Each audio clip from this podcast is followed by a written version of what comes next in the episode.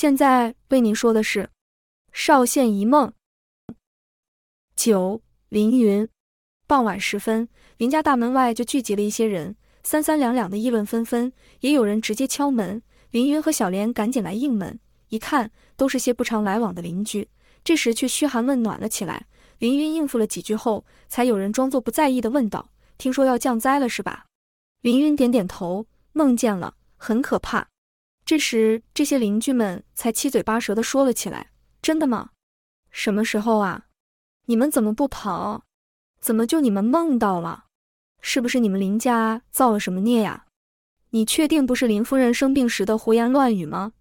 会不会是她害得你也做了噩梦？”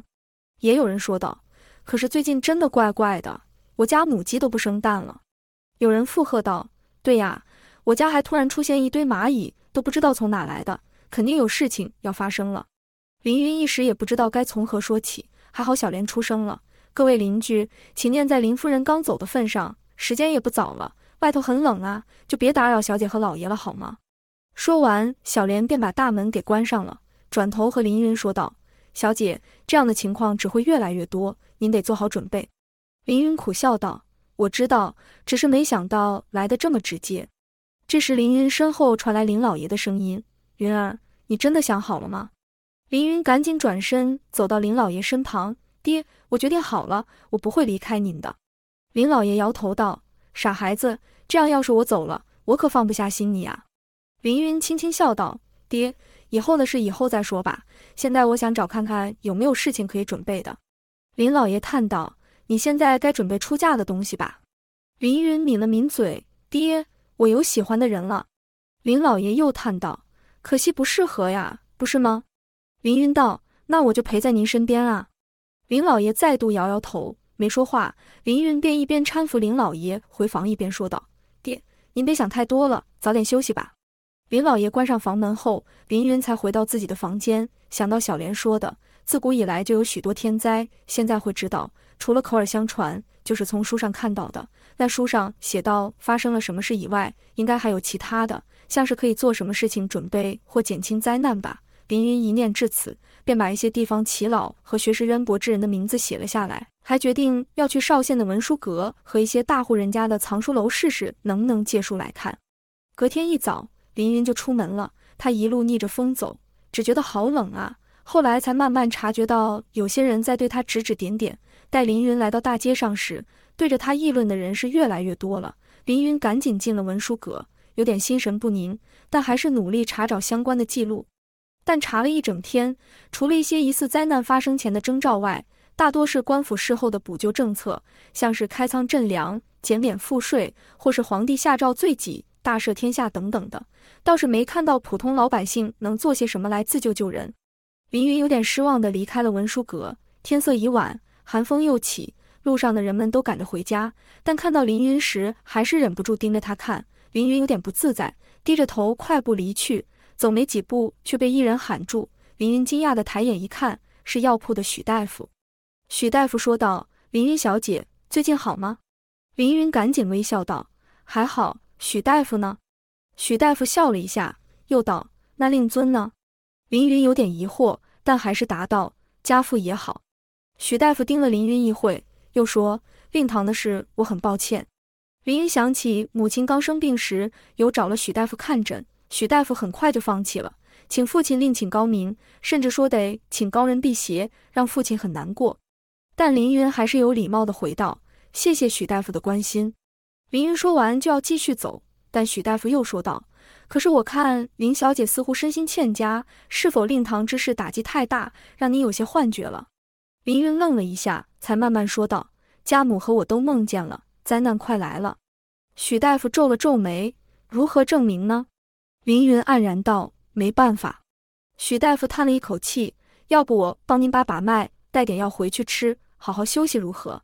凌云坚定地摇头：“不用了，我很好，而且我还有事要忙。”许大夫慢慢说道：“可您这情况若严重下去，难说会不会像令堂那样啊？”凌云皱眉，但忍下来了，没说话，转身想走。才发觉身旁已经聚集了一些人，又开始议论纷纷，是不是同样的病啊？可怜的孩子，林老爷也很可怜，都瘦成那样了，林家是不是受诅咒了？但也有人说道：“可是若是真的怎么办？到时要逃可来不及呀！我家那口子正在想要不要赶紧走了。”此话一出，有人怒道：“那流氓老刘已经走了，平常横行霸道的，现在听说要降灾就怕了，还真是没胆！老天有眼无珠啊！”旁边有个妇人还跨步走向林云，说道：“都是你害我们担惊受怕的，还要嫁到乡县去当官夫人。你们林家有钱跑的了，我们怎么办啊？”众人是齐声附和，甚至有人因此哭了起来。林云被围在中间，有点不知所措。这时却有人出声道：“信不信随便你，别挡人家的路。”说着便帮林云把人群挥开。林云一看是阿泰，顿时放松不少。阿泰护着林云走出人群，直到远离了。林云赶紧说道：“谢谢你，阿泰。”阿泰摇摇头：“小姐可不是每次都能这样啊。”林云点点头：“我知道，我会小心的。”阿泰叹了一口气：“王嫂到处嚷嚷的时候，我还不敢相信，没想到今天看到小姐这么坦然的承认，难道这才是把布料铺收了的真正原因吗？”林云苦笑道：“事已至此，原因也不重要了。不过你倒是提醒了我，这样会不会害得布料铺盘让不了啊？”阿泰顿了一下，说道：“有可能啊，通常人们心里会有点疙瘩。”林云也叹了一口气，想着之后受牵连的事物，甚至是阿泰等人会更多吧。可是也只能走一步算一步了。这时已经到了林家门口，阿泰摆摆手后离开了。林云进屋后和林老爷说声回来了，没说其他的，便去休息了。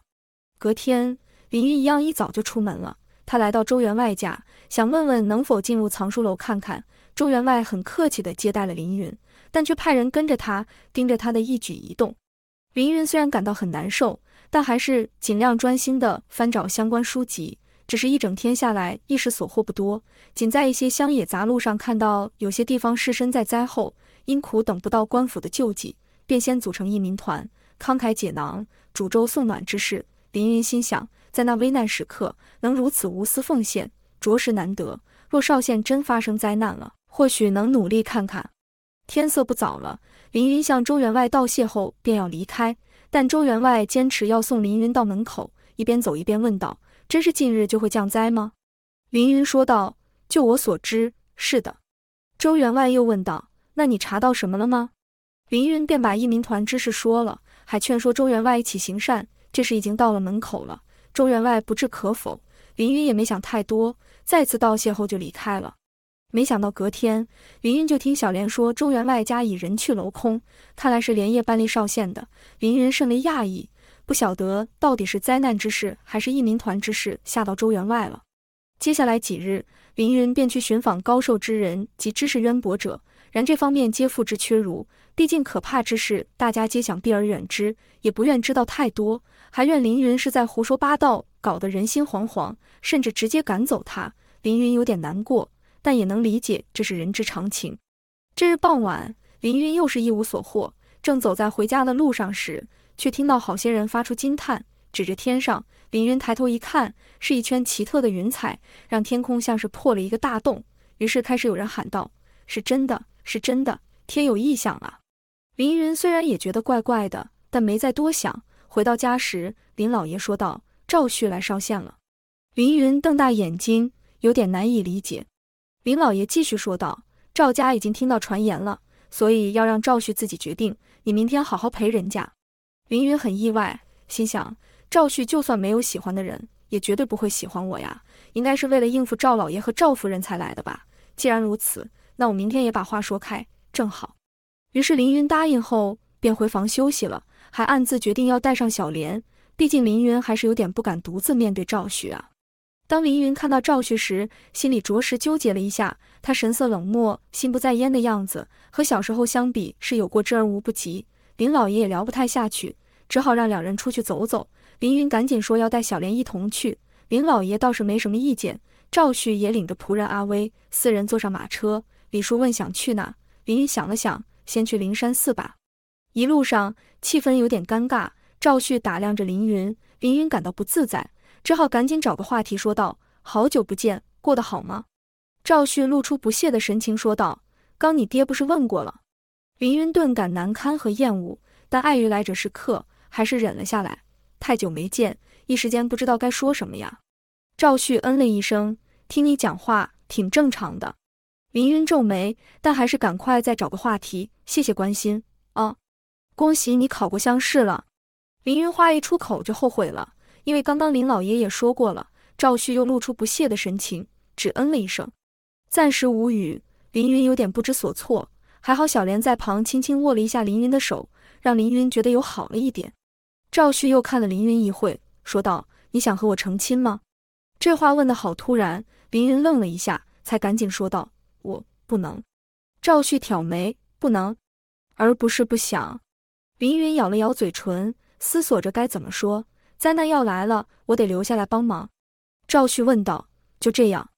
林云疑惑道：“什么意思？”赵旭说：“你不想和我成亲就说呀，何必弄个奇怪的借口？”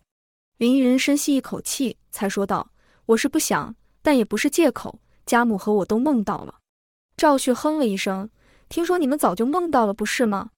却在提亲后才说出来，还说不是借口。”林云有种被发现了的羞愧感，不知道该怎么辩驳，却突然有个念头：“那你呢？你想和我成亲？”赵旭脸上闪过一丝奇怪的神情：“我都行啊。”林云傻住了：“终身大事就这么随便吗？”连忙问道：“你没有喜欢的人吗？考过乡试后，应该很多人想和你成亲吧？”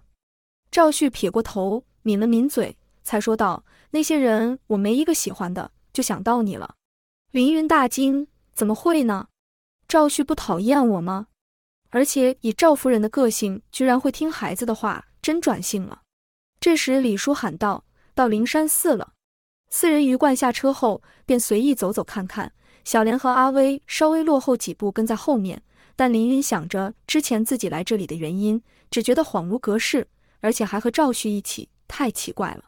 突然，赵旭的声音传来：“这里都没变啊！”林云惊道：“你来过？”赵旭点点头，有啊，那时乔叔带我们来的。